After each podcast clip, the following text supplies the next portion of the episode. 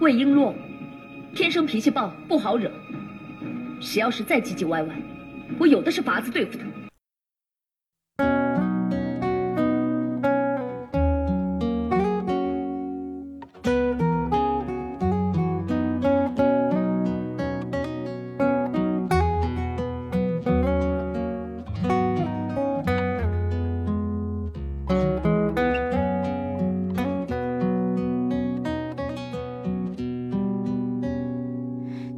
大家好，欢迎收听我们这一期的硬核电台，我是班长阿甘。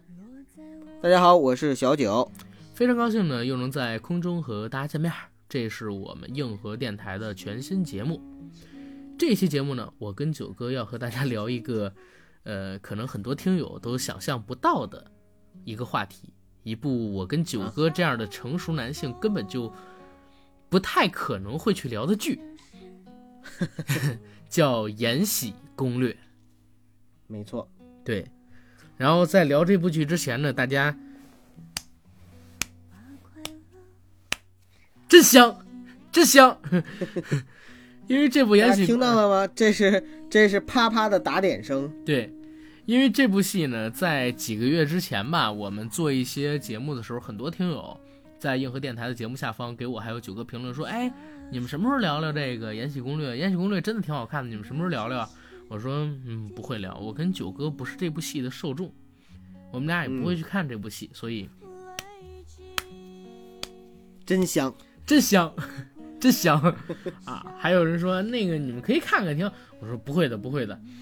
我硬核班长，我就是饿死，就是从这边饿的跳下去，我都不会看一集《延禧攻略》，真香。行了，打点的事儿我们也没少干，啪啪都中了。嗯，对，对。但是前两天呢，九哥跟我说他把这个《延禧攻略》给看完了，对。然后跟我推荐这部剧，说要聊一聊。开始我还真是没想看，我说要不然我就不看了，我把《甄嬛传》什么的跟他一起，呃，来聊一聊就好，因为反正都是宫斗剧嘛。后来这两天正好也是没事干嘛，辞职了，在家我就看剧，我连着看了三十五集，虽然是快进看的，但是这部剧的很多细节，哎，在我看来还挺有意思的。这是一部有毒的剧，毒到什么地步呢？你一看就停不下来的一部剧。可能它评分不会很高，但是它看着真爽，尤其是那种泄愤的爽，是你在很多其他的电视剧里边很难看到的。所以，如果你心情不好，一直在丧，你可以选择去看一看《延禧攻略》，真香。今天就在疯狂真香的路上，所以我今天呢就和九哥来聊一聊这部《延禧攻略》。当然，我们两个人也不仅是聊《延禧攻略》啊，我们还想聊一聊这个后宫剧，包括说《甄嬛传》啊、《芈月传》啊，还有《如懿传》，大概我们都会聊一点但主要还是聊延禧。希望大家可以喜欢吧，反正之前那么多人推荐是吧？嗯。不过呢，在进入我们的正式节目之前，我跟九哥还是要进我们硬核电台的一个广告。我们的节目呢，硬核电台已经在喜马拉雅播客平台独家播出，欢迎大家收听、订阅、点赞、打赏、转发我们。同时，也欢迎在微博和微信平台搜索“硬核班长”，关注我们。我们的微信公众号“硬核班长”呢，刚刚更新了李天佑。排排齐阿 Giao 他们这么土怎么能红？这篇文章欢迎大家一步观看，也欢迎大家在硬核班长公众号里收听我和九哥各自新创的子节目硬核砍片儿和别的 FM，我们已经都开始正常更新了。大家呢也只能在硬核班长公众号上第一步抢先听到这两个子节目，因为它是延迟一段时间在喜马拉雅等播客平台进行更新的，对吧，九哥？对，没错。对，而且呢，最近几天，最近几天啊，我跟九哥还会录制一期别的 FM 的特别节目。这期特别节目呢，我们不会在任何的播客平台更新，只会在公众号里发布。而且我们两个人也打算好了，只发布一天，发布完我们就删掉。因为这一期呢，我们会聊一个，嗯，聊一个地域的问题。就是这个地域的问题呢，是我们有朋友他身处在这个地域，我们国内的一个地域的问题，然后有自己的一个亲身经历。这个亲身经历其实是我们很多人一没有想过，二没有敢想过的。所以这个节目非常非常的敏感，我们打算只在公众号里边更新一期，然后一天只上架一天，我们就删掉。反正二十三号那一天，大家应该都会去咱们公众号看嘛。咱不是说在那天要抽咱们三十件两周年纪念版 T 恤的那个呃 T 恤嘛，抽奖嘛。对，然后我们就在那天的时候呢，上我们这期特别节目，呃，也是蛮特别的。对，对，当然那那那期不是咱们正式特别节目啊，两周年十月二十三号，咱们还会上一官方的五六十分钟版本特别节目。那一期节目就给大家一个一个别开生面的彩蛋吧。嗯，这这个彩蛋挺黑暗的，但是我觉得大家作为小坏蛋都应该 挺希望能够去听这一期节目的，大家去听。保证你们在10月23其他地方听不到。对，十月二十三号早晨八点吧，我会更新这一期节目，早上八点会更新这一期节目。好，同时公布我们公众号抽奖链接，大家一定要去听，这是我跟九哥，呃，只上传一天的一个非常非常非常非常用心而且很敏感的一个节目。OK，嗯，好，咱们不做广告了，好吧？咱们进今天正式的节目，好，嗯叫《延禧攻略之后宫甄嬛传》。怎么又整出《甄嬛传》来了？呃，那那就叫《后宫甄嬛芈月如懿传》，呃不是《后宫 如懿芈月甄嬛之延禧攻略》，好吧？咱们这期名儿就叫这个吧。你爱咋咋样吧，我不管。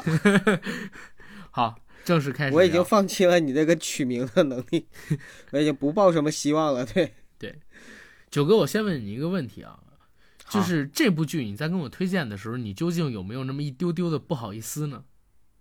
有，所以我只向你一个人推荐了。对，因为就是如果不你一个熟的我30朋友就不多岁的说了啊。对，因为你一个三十多岁的成年男性，你突然跟我推荐这么一部少女心满满，在刻板印象里边，只有小女孩才会喜欢的电视剧，我当时还真的挺惊异的，明白吧？把我给惊到了。我就说，你当时会不会不好意思给我推这部剧呢？那你难道没有想过啊？九哥竟然能推这部剧，那一定是这部剧有值得推荐的地方。但是我还是有刻板印象，我觉得我肯定不是这部戏的受众。你到现在，嗯，我这个《甄嬛传》都没有完全看完过，我也就看了十几二十集吧。不过啊阿甘，我跟你说，你还不算是刻板印象最严重的那个人。我觉得我才是刻板印象最严重的那个人，因为一开始的时候呢，我们家那位啊一直在看《延禧攻略》，啊，而且呢，他就是在我身边看。比如说我们坐在沙发上的时候，他就会看，然后一边拿着 pad 看的时候，一边就是让我也跟着看，就是那种特别不耐烦，哎，不要让我看，不要让你自己看就行了，就那种特别不耐烦的。直到有一天，大概他已经看了将近一半，三十多集的时候，呃，吃饭的时候呢，说嗯，实在是不知道干嘛，然后说吃饭的时候看一集电视剧吧，他要看，我说那我就跟着你一起看吧，陪他看，结果就这么一下子就入坑了。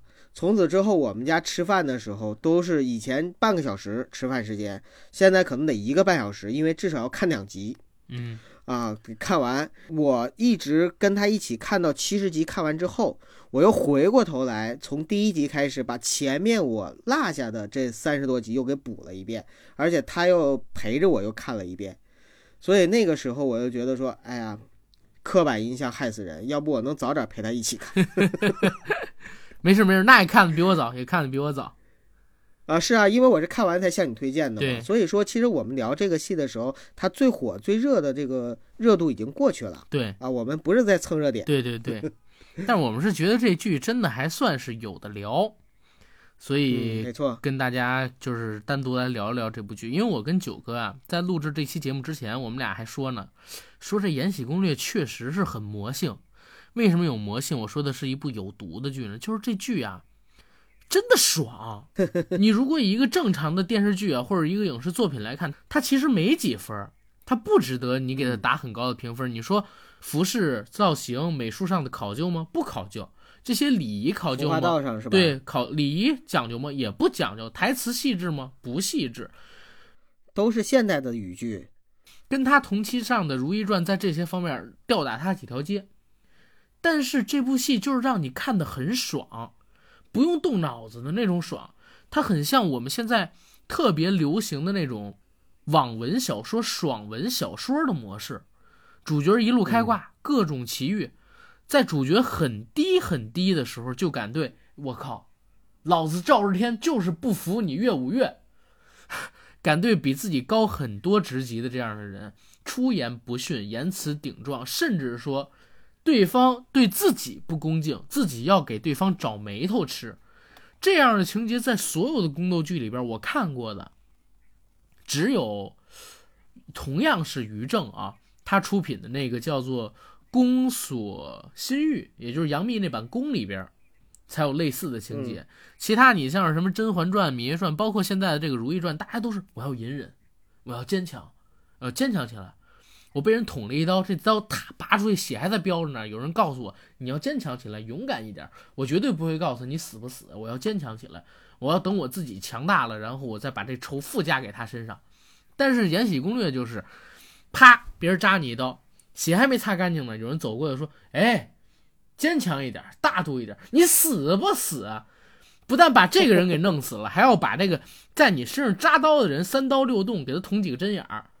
我就觉得这样一部戏，它跟现在所有的深宫剧全部都不一样，它是特别特别的像网络小说。你如果把它跟什么呃唐家三少，包括说我吃西红柿，包括说什么跳舞啊之类的这些网络小说作家的作品去比。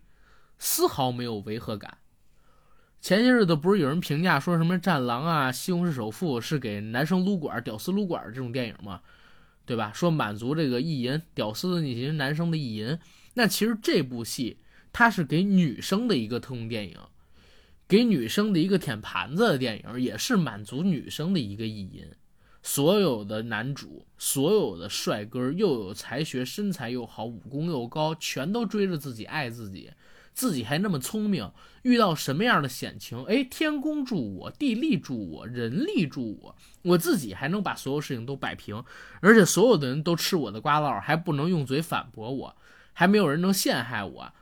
比我这个地位高很多的贵妃站在我面前奚落我一顿，我他我就给顶回去。你妈逼，你说什么呢？这贵妃一下吃一闭门羹，还不敢顶撞我。就这种剧，其实说实话，就是一种满足人意淫的剧。它不会让你有太多记忆深刻的情节，但是它能让你爽。所以这戏特别适合就是情绪比较低落的人去看。注意，我不是黑啊，因为我是连着看这剧看了三十多集，我觉得确实是生理上很爽。你刚才说完了之后，我感觉我又想再看一遍了，是 因为我还想再爽一遍。没有没有，开玩笑了。不过你刚才说的一点我是很认同的，虽然你里边呢就是很多形容啊是比较带有夸张的成分，对对对，但是它确实是一部非常与众不同的，让人在生理体验上面能够得到一个爽起来比较大的满足感的这样的一个。呃，剧集宫斗剧，所以说它呢就是非常的受欢迎。你像同期我们刚才也聊到的，就是《如懿传》。之所以《如懿传》比较吃亏，第一个呢是它上映的时间呢比那个《延禧攻略》要晚。呃，很多的人啊，就是看了《延禧攻略》之后啊，对，然后再去看《如懿传》，会有看不下去的感觉。为什么呢？就是因为这两部戏同样都是在同一个时期的清宫题材和背景下的戏，里边很多人物是可以对照的。但是这种对照呢，在《如懿传》和《延禧攻略》里呢，又有一个比较大的反差，这就造成了一种呢，就是，呃，大家看完了之后，就是已经先入为主的对角色的这样的一个定义和概念，到了《如懿传》的时候，就有点接受无力，或者说接受不了。最明显的，你就像《延禧攻略》里边，我们大家可能最喜欢的并不是魏璎珞，而是就是富察容音，秦岚扮演的这个皇后。这个皇后富察容音啊，简直就是乾隆的白月光，是他最好最好的结发妻子。但是到了《如懿传》里边，她又变成了一个始终在害着女主角虽然表面上非常的温柔贤惠，但实际上呢又是一个很黑暗，然后很坏的这样的一个皇后大反派的时候，大家就会觉得哎接受无力，或者说产生了一种本能的排斥和反感。所以像这样的情况呢，在这两部戏的对比中比比皆是，这也是《如懿传》有点吃亏的地方，真的是有点吃亏的地方。对，哎，所以我就觉得，哎，你看，就是这个宫斗戏啊，在戏外都已经是在勾心斗角的做这个事儿，啊，于正他就提前了几天去上映这个戏，嗯，就已经获得了极大的好评，甚至是让。《如懿传》在之前两三年的努力中，各种各样的宣传、各种各样的造势，一下子就化为乌有了。对，但是《如懿传》它也不是就是想比这个《延禧攻略》晚上，他知道题材撞车。我觉得有两个原因，第一个他觉得于正啊，应该没有这么牛逼 拍出来的剧，就是小看了于正。第二一个是啥呢？第二一个是《延禧攻略》相比于《如懿传》还有一个比较大的优势，就是《如懿传》啊，它原版的这个剧情其实很黑暗，也很悲惨，它是一部大悲剧的戏，所以在电视剧拍出来之后，传出了过几次消息，就是它进行了删改、延档、重拍、补拍，甚至说台词重录、重新写台词按剧本这样的一个情节。之前呢，有一个演了。《如懿传》的女演员叫张君蜜，她在自己的微博上边就说过，对对对，她说时隔一年又穿上了戏服，扮演戏中的角色来补录台词。其实这就代表了《延禧攻略》它跟《如懿传》之间最大的一个区别，《如懿传》还是更黑暗写实一点，《延禧攻略》呢可能还是更爽一点，爽文模式一点，所以删减也是让。《如懿传》延后，最后错失良机，被人有了一个先入为主的既得印象，这样一个恶果的一个哎倒霉的地方。时也，命也，运也。对，天时地利人和嘛。天时没有占到，人和其实也没太占到。因为《如懿传》，我跟着看了那么一两集，我确实是觉得没有《延禧攻略》看着爽，因为《如懿传》的节奏比较慢。它不像《延禧攻略》，就是剧本那么冲突。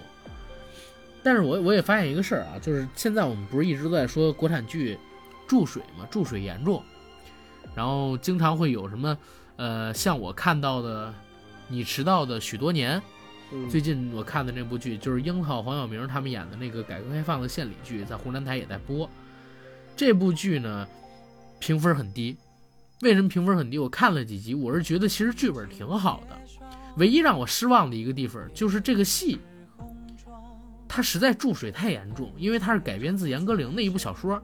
那小说如果我没记错，也就十几万字、二十几万字，好像又给编排成了五六十集、六七十集。这个的话，基本跟原著的故事就没什么太大的关系了，对不对？嗯，十几万字的一部戏，如果你按十年前、十五年前国产剧的市场来看。最多拍成一个二十集、三十集的电视剧，对不对？二十集就撑死了。对对呀，他现在改编成了一个五十集、六十集，甚至有可能七十集。你像《延禧攻略》，他们为什么敢拍七十集？因为这种网文它本来就是几百万字开始往上起的呀。没错。而且九哥，我们刚才聊，九哥说这是升级打怪的模式，每次一来出一小怪，每次一来就出一个小怪，这个就非常好写了嘛。就是我只要给他不断的设置刁难他，呃，害他的反派就 OK 了。对呀，所以这就是你迟到那五年为什么现在口碑不行，反而《延禧攻略》跟这个《如懿传》口碑比它好一点的原因。而且，为什么现在大家都愿意去看这个《如懿传》跟这个《延禧攻略》？因为他们这个剧本几百万字，它就是得编排成几十集、五六十集、七八十集。你要是说改成一二十集，你把整个《延禧攻略》拍出来，那就完了，没戏的。而且确实也比较奇葩，你说一个宫斗剧。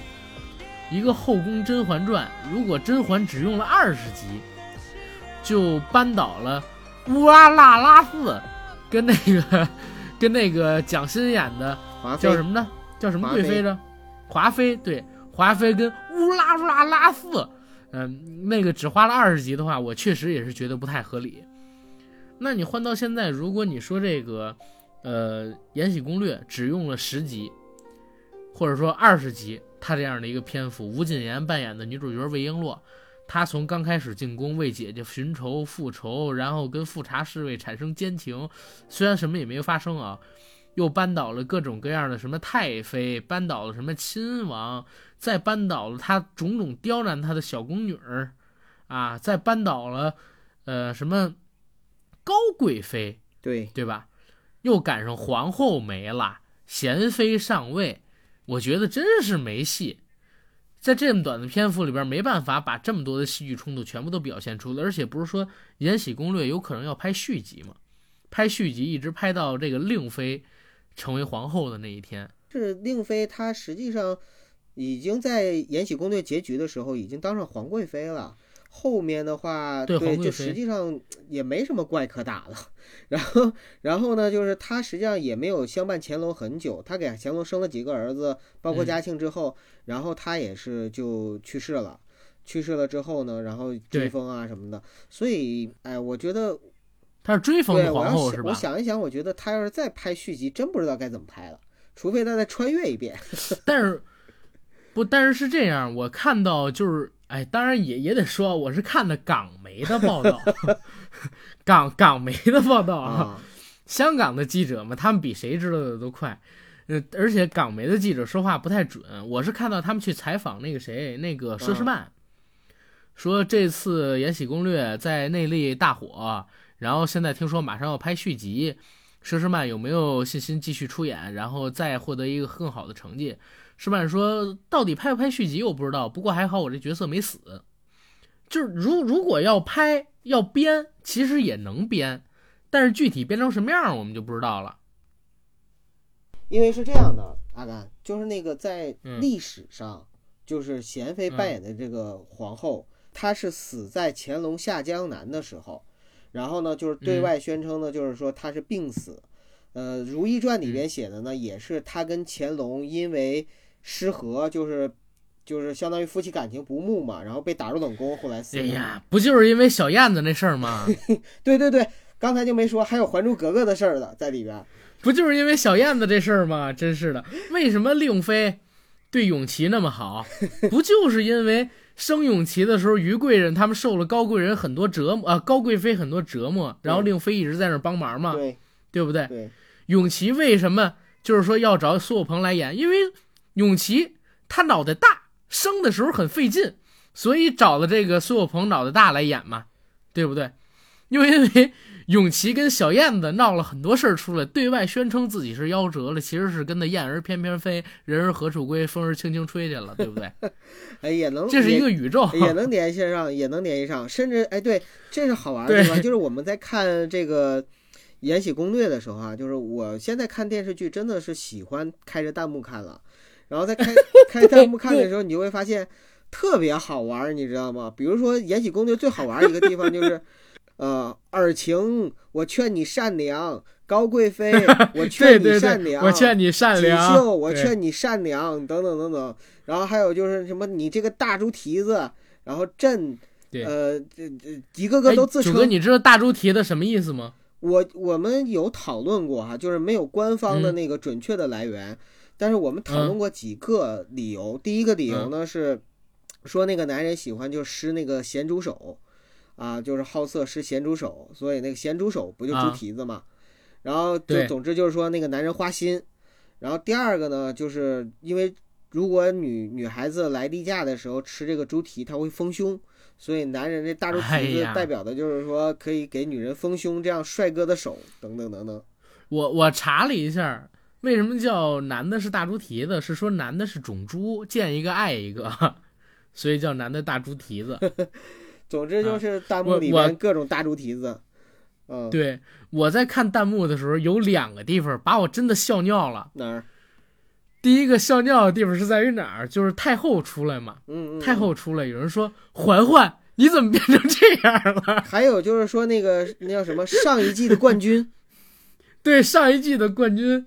然后说嬛嬛你怎么变？我一下喷了，我脑补了一下孙俪 变成嗯这么个大脸盘子，然后这么个大眼珠子，这么个大脚丫子，这样的一个这么一大体格子，就有点像看到那个胖子行动队最后文章想起了他的初恋，身材特别好，结果一回头是贾玲穿着泳装，对，然后那种感觉，你知道，就真是这样的情景。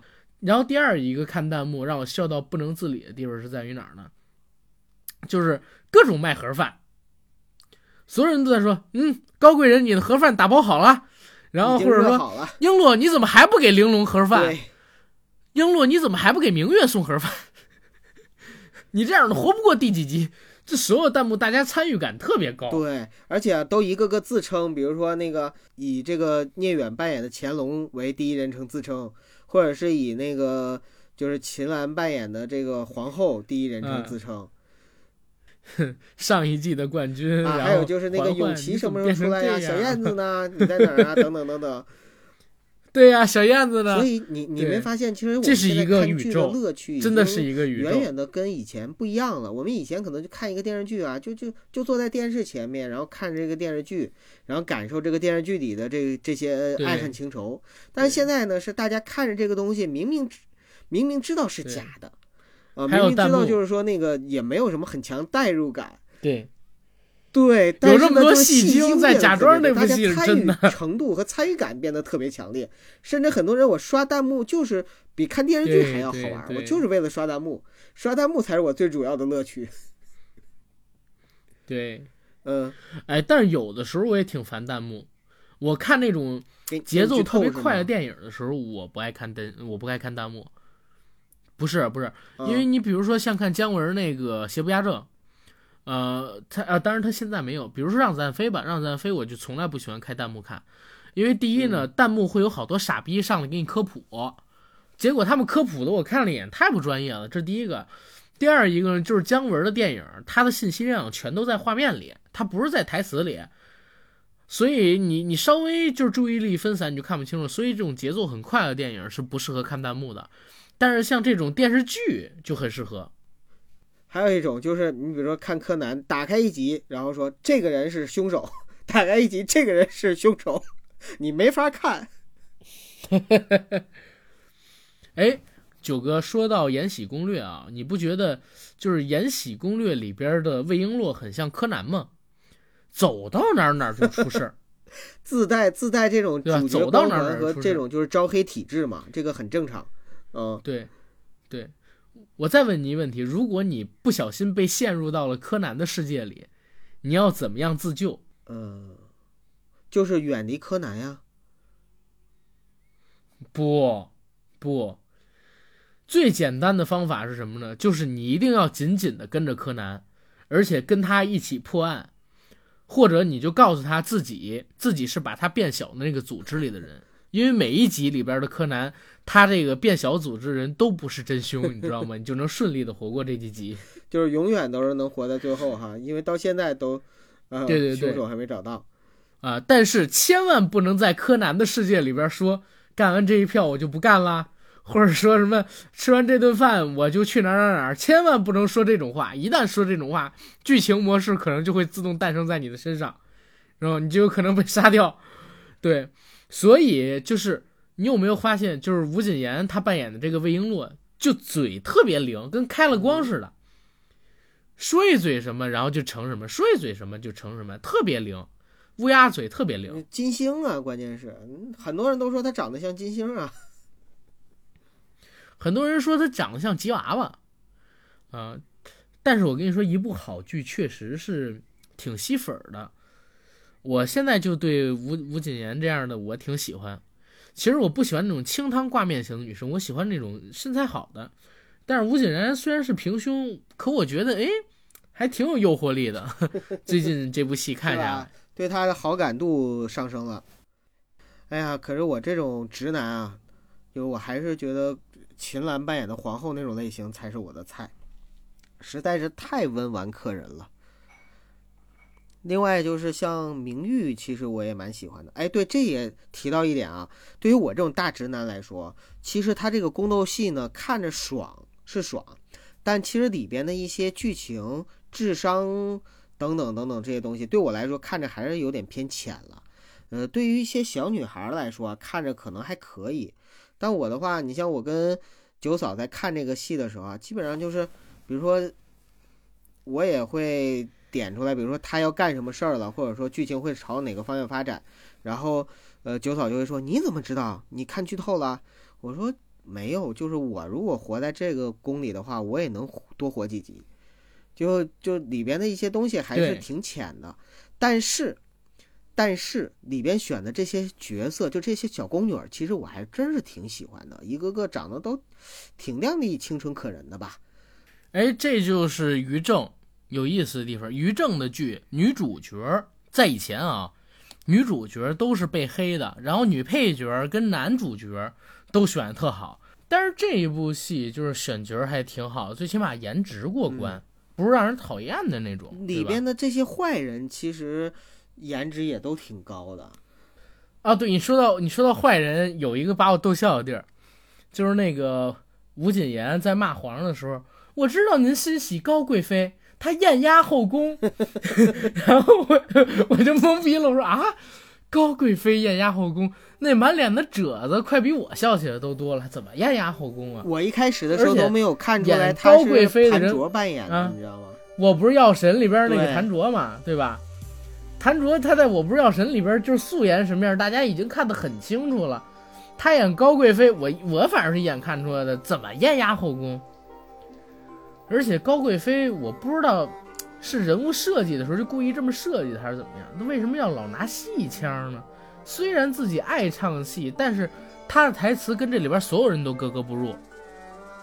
除了高贵妃以外，还有就是袁春望。啊，这两个人说话的时候都有一种特别强烈的舞台腔。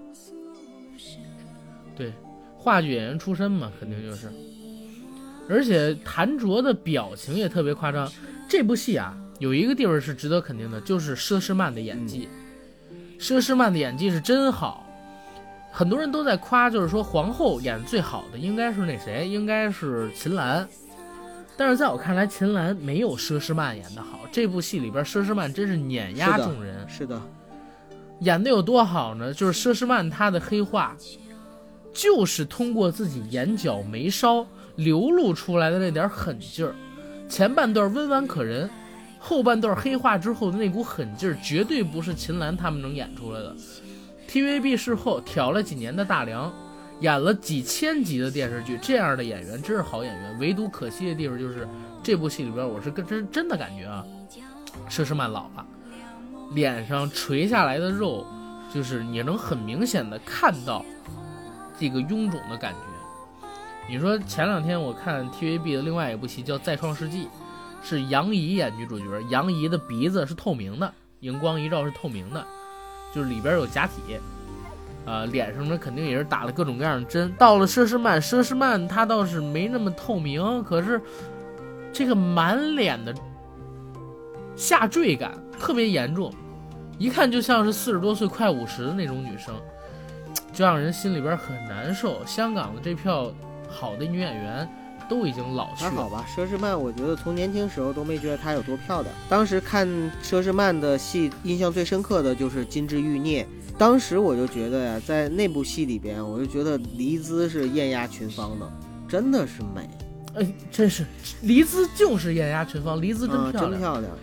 我跟九哥你一样，我也不喜欢看这个佘诗曼，我觉得她长得也不是特别美，但是有味道，有气质，港姐嘛。跟有一部剧，可是有一部剧，就是让我觉得佘诗曼真的挺好的。哪部剧？就是她跟张智霖在我小时候拍的那部戏，叫《十月初五的月光》。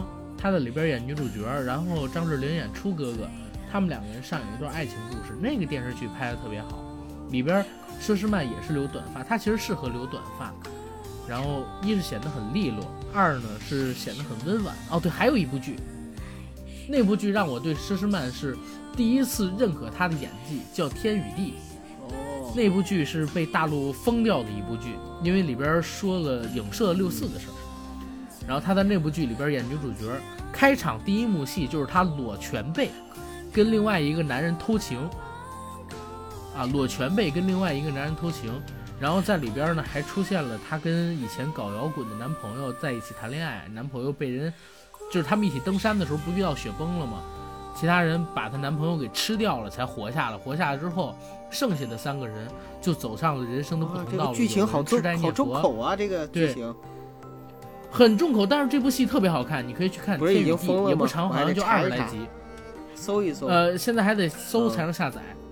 对，但是那部戏奉献两首特别好歌、好听的歌，一个叫《天与地》，黄贯中唱的；一个怒摇滚、硬摇滚，就是在片头曲；还有一个叫《年少无知》，是林保怡他们合唱的，其他几个男主角陈豪他们那部戏，那个《年少无知》非常好听，而且《年少无知》那首歌还特地对应了他们三个男主角吃了人之后走上的剧情。有的人成为了社会公仆，就要为自己赎罪。然后另外一个人呢，就是患上了失忆，几十年之后才想起来，但是那个时候获得得了绝症了。还有一个人对人性彻底绝望，然后做黑心生意，然后每天吃生牛肉什么乱七八糟的，就是因为这一件事情改变了影三响他们人生的变化。他们本来是一个乐队，对对对，人生十字路口啊，对，然后又说远了。我们说回《延禧攻略》，《延禧攻略》这部戏，佘诗曼演的是真好，吴谨言让我感觉他说话的时候有点出戏，因为他确实有点像吉娃娃或者金鱼嘴，嘴的动作好大呀。而他表情非常的少，扑克脸。对，对，扑克脸，但是就是靠嘴的动作嘛，对不对？但是阿甘吴谨言这一块，我真的要多提一嘴，因为嗯，在有些片段的时候，我真的是觉得这个小姑娘挺可爱的。你知道在什么时候吗？就有的就是时候挺可爱的，我也觉得。她说话的时候啊，她会自觉嘴，自对不是嘟嘴，自觉不自觉会踮一下脚，耸一下肩膀，或者蹦一下，你知道吗？就那个那个时候你会发现，哦，她真的是个小女孩挺可爱的。那个时候，对对对，我是我我是挺吃这一套的，我喜欢女生撒娇那种感觉。啊，她说话的时候自然而然的撒起娇来，这样挺好的。挺好。我们电台的嗯听友、女性听友注意了啊！阿甘喜欢撒娇的女孩子。啊，现在我女朋友也听咱节目，咱们就是，就是呃然后说秦岚，嗯，秦岚挑这部戏真是挑对了。对，她这一部戏真的就是角色大于演技，嗯角色性格太好，太讨喜了，太讨观众缘了。这一部戏我我天天看人喊举起帝后大旗，举起魏后大旗，举起醇后大旗。那后指的都是皇后，对，纯是纯妃，魏是魏璎珞，帝是皇帝，所有人都特喜欢这个皇后，温婉、知性、大方、懂礼貌、细心、爱疼人，对自己爱的男人忠贞不二，又符合传统女性的价值观，然后还有坚强小隐忍。哎呦，这个角色真是太好了，谁接受谁是福气。就弹幕上经常刷，比如说像那个刷卫龙女孩，就指的是魏璎珞和乾隆，他那个 CP 档。我现在看弹幕全都是那个璎珞一办什么事儿，就有人用那个傅恒的那个弹幕头出了说：“哎，我媳妇儿干的真好，我媳妇儿聪明吧？”然后怎么怎么样。还有就是那个大猪蹄子，你媳妇儿又被绿了，不是不是，大猪蹄子你又被绿了，大猪蹄子你头上有一片草原什么什么的。对，我听见雨滴落在青青草地，是吧？对。然后令后大旗不倒啊，什么卫龙女孩不哭啊，什么什么的。这剧呢，就是大家可能都知道，它是于正的一部戏，嗯，对吧？于正其实在我们国内的风评一直一直都不是特别好，就很多人都骂他抄袭鬼、抄袭鬼、抄袭鬼，然后很多人都骂他对演员不公平，然后会恶意的去找一些就是不太那么牛逼的女演员去，嗯，对，做一些有争议的戏跟剧情。呃，但是于正这个人，我觉得挺有意思的。第一个有意思的地方在于哪儿呢？于正他最开始进入我眼帘的一部戏是一部，呃，我特别不喜欢的女演员主演的一个戏，你猜是哪一部？九哥知道吗？呃，就是我们家大幂幂演的宫，呃，不是大幂幂我还行，是吴奇隆的前妻，《萧十一郎》里的风四娘，北京小妞里的特异功能小妞，那女的叫啥我也忘了，就是吴奇隆前妻演的一部戏叫《大丫鬟》，哦，我连听都因为我没听过。特讨哦马雅舒，马雅舒，嗯，我特讨厌这女的，所以当时那部戏有对，就是她劈腿老外啊，什么乱七八糟，给吴奇隆戴绿帽子那女的，嗯，嗯，还还争夺遗产那个，不是还争夺那个家产那个，啊，就这女的演了一部戏，那戏其实好像网评还可以，但是我是一直都提不起精神来。后来过了几年，这个于正啊，其实就走上了黄金时代。他导的戏呢，你甭管是口碑怎么样，收视率都特别高，而且特别能捧人。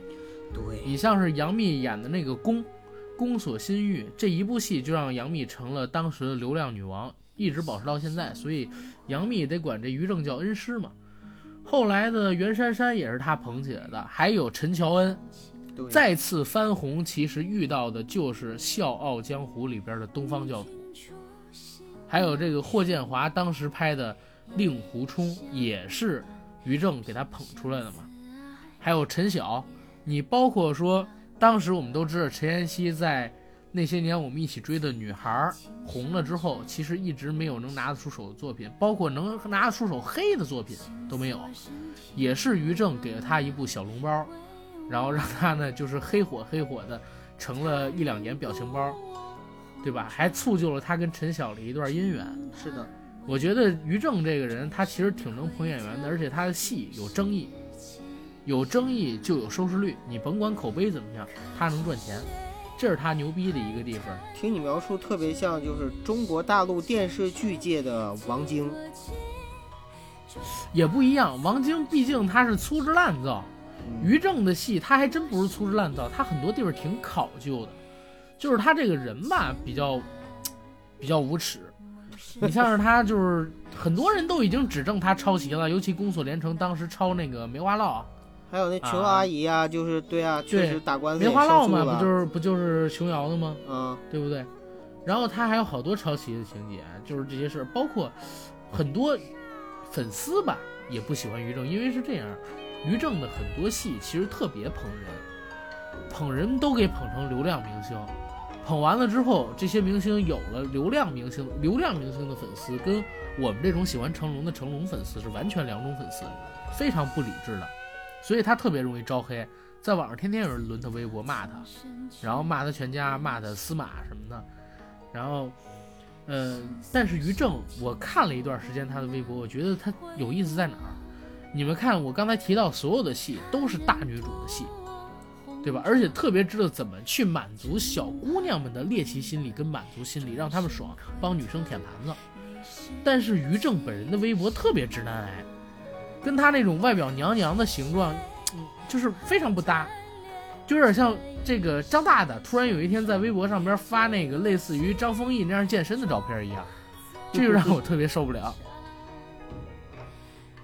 嗯，所以其实他这个人，因为我们不了解啊，或者说我们看到的只是他表现在公众面前的这个这个形象，我觉得他可能也是多面的。你比如说他在朋友面前，他在自己的家人面前，还有他日常真实的生活状态是什么样子，可能真的我们不太清楚。嗯，反正不管怎么样，抄袭这件事儿肯定是不对的。然后呢，他抄别人东西肯定也是无耻的，这个是肯定的。对对对对对对，这个肯定是无耻的。而且很多人之前特别不喜欢于正嘛，但是我发现一部好戏，就是说一部让大家喜欢的戏，其实很大程度上能扭转一个人很烂的口碑。你看现在好多人就开始夸于正了，对吧？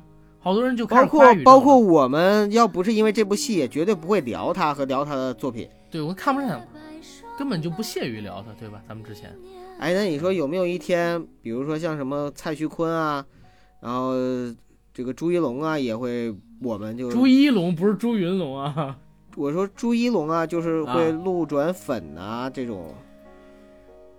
我现在就是坤坤的粉丝啊！你看我微博上边儿 我不转了吗？可爱小兔，啊，我每天都在发一个那个坤坤的截图啊，对不对？动图啊，对不对？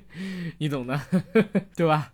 我还我还创建了一个词条叫“土味偶像蔡徐坤”，这个这个这个话题里边只有我自己发的这些照片儿，发这个我对他是真粉真黑粉，不是真粉，对，还真黑粉，对，那不是真粉，真粉，真粉。然后 接着说于正这一块儿来，我觉得于正是一个特别聪明的人，嗯，就是他拍的戏确实跟市场上边的很多所谓的导演啊、影视公司制作出来的不一样。为什么他能红呢？其实你想想，于正拍的这些戏都是在帮女性制造意淫高潮，对不对？他要换成男性做主角。你比如说，呃，这个后宫变成军营，有一个男主遇到这些事儿，走这样打怪升级爽文路线，像吴谨言扮演的魏璎珞这样，早被人骂死了。但是他就选女性题材。我今天不是去那个一个叫叫彬彬有礼的一公众号面面了个试嘛，对吧？嗯，你知道他们那边跟我说啥吗？说呃，现在的市场是女人大于小孩儿，大于狗，大于男人。他指的是消费能力，哎，就是说他们获取这的个说法我也在其他其他的场合听说过，哎，他说，因为女人是感性消费、冲动消费，很少有理性消费，男性就一般都是理性消费。然后家里边管钱跟花钱的一般都是女的嘛，而且如果有孩子的话，也都是女的帮孩子花钱，很少有父亲帮孩子花钱的。所以就是在家庭里边，他们要获取的客户，第一位是女性，获取不到女性，获取孩子，获取不到孩子，获取狗，最后才是男人，尤其是青年男人。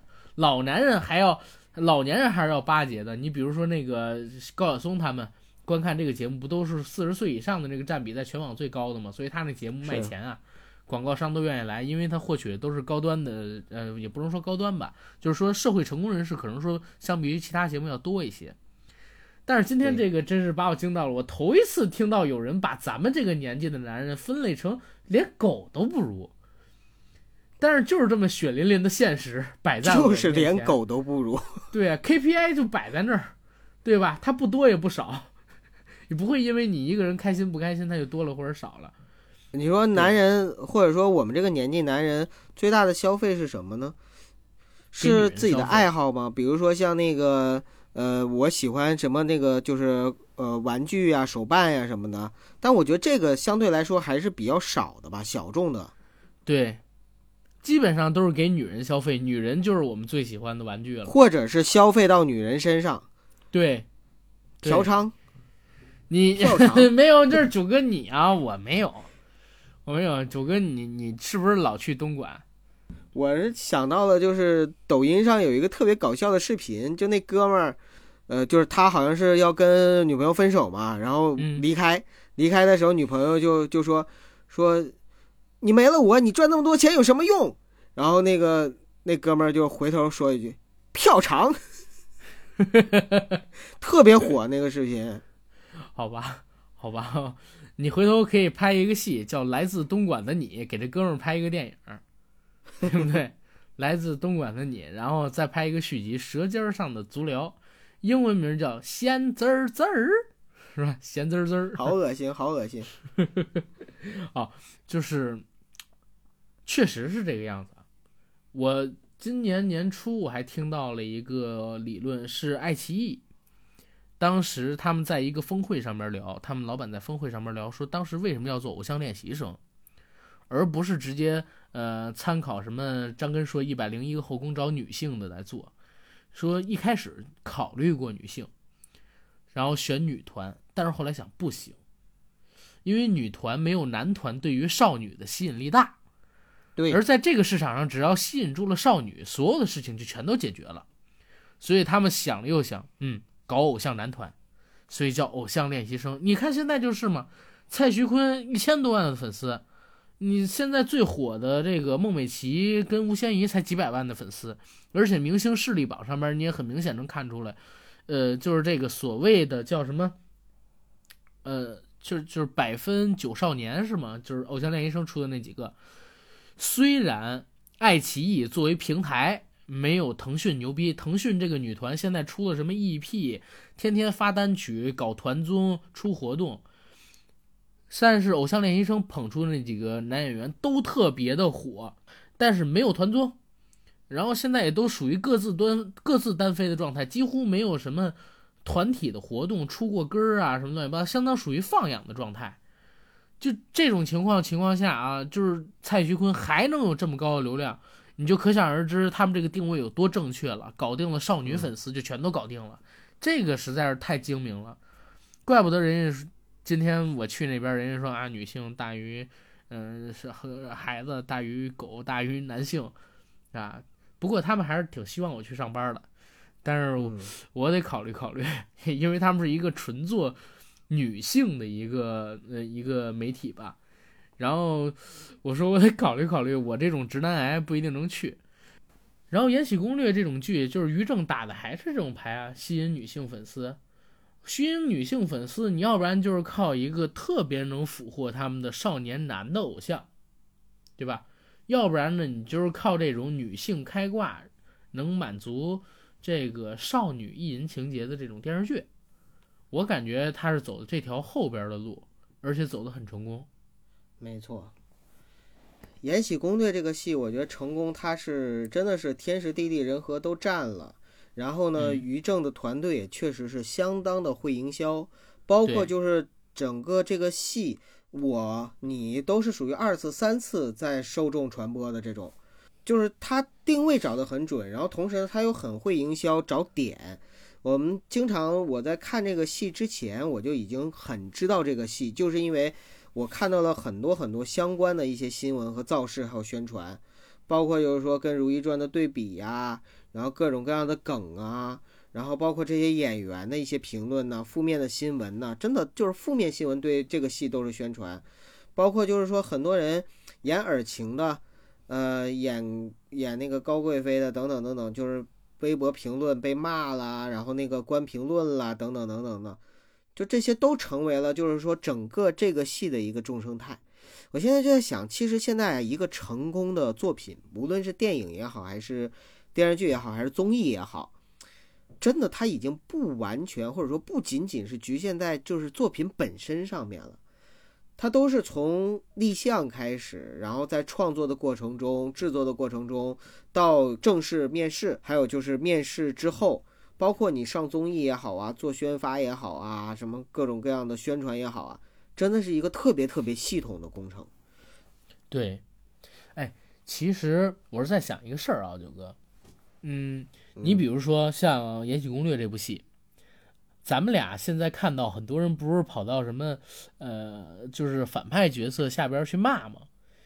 哎，你觉得这些明星真的自己打理自己的微博吗？这个不好说，因为你要看明星的体量，有些明星确实是没有时间精力去打理，要交给团队；有些明星呢，其实是可以自己去打理的。第二个呢，是对于很多明星来说啊，他的天生的性格，他可能也是喜欢去做这这些事情的，所以他就不交给别人来做。但是你比如说现在这段，我知道有人在骂我，我还要不要自己打理，还是我交给我自己团队去打理，顺便找公关公司，然后让我去帮我去运作这个事儿呢？呃，要是我的话，我一定会找公关团队，或者说找专业的人嗯士去听取他们的建议。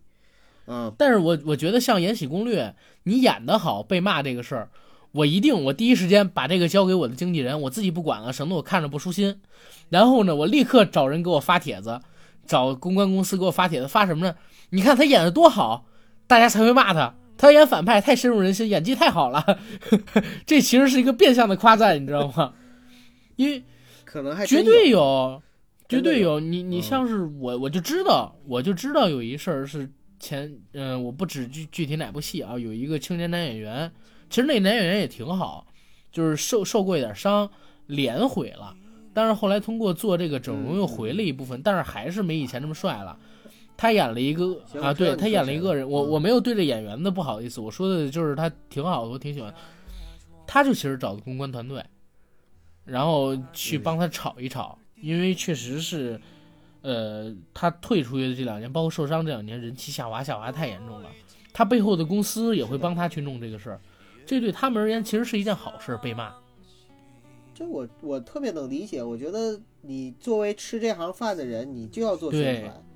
你要是不懂得宣传和造势的话，其实你就不应该，或者说不适合吃这样。不适合进这行就，对吧？对，不适合进这行。对娱乐圈说白了就是一个大名利场和大染对。你就是出来卖脸朝外嘛。嗯，对，包括咱不也是出来卖脸朝外嘛？嗯，对，没错，对，嗯、行我们是声优。行，咱俩还确实挺不要脸，我对咱俩的未来充满了信心。对所以我们聊《延禧攻略》聊到最后，就聊出这样的一个总结，是吧？对，聊出咱俩不要脸的总结。行吧，行吧，哎，我觉得可以聊到这儿了，《延禧攻略》这部戏。呃，其实我们两个直男聊的，我相信很多东西可能并没有完全踩到点儿上。我在这儿也也特别想跟大家说一句啊，《延禧攻略》是一部比较值得大家去看的戏。如果你真的是没看过呢，尤其是我知道我们的朋友中，就是听友中有很多跟我们一样，可能都有一种刻板印象，或者说觉得说这戏我不会去看，那你们就听九哥和阿甘的一句建议，真的试着尝试着。放开你的怀抱去看一看，看看你能不能像九哥和阿甘一样哈，真香啊！啪啪啪啪打脸。如果能的话，其实也证明了一点，就是说我们平时的刻板印象还是蛮可怕的，或者说我们应该以一个更加包容的心态去看待这个世界。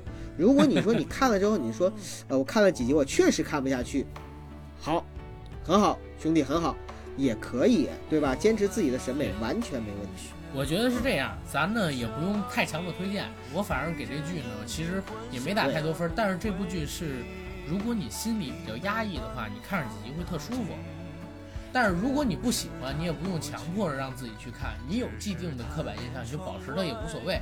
因为人看世界都是有偏见的。如果你带着你看世界没偏见，证明你反而不会看社会，你没资格看社会，所以一定是带着偏见的。行，嗯，我们这期节目可以聊到这儿了。然后大家记得一件事啊，十月二十三号，一个是我们两周年纪念 T 恤三十件啊，只有三十件，它的一个抽奖。再有一个呢，是我跟九哥那一期特别节目的音频，会在我们的微信公众号跟着那期节目做附属连接一起出来。那期音频很重要。大家可能一年只能听到这么一次了，好吧？我们也不会再做二次上传，我们也不会放在百度网盘上，也不会放在百度网盘上面。好，谢谢大家，再见。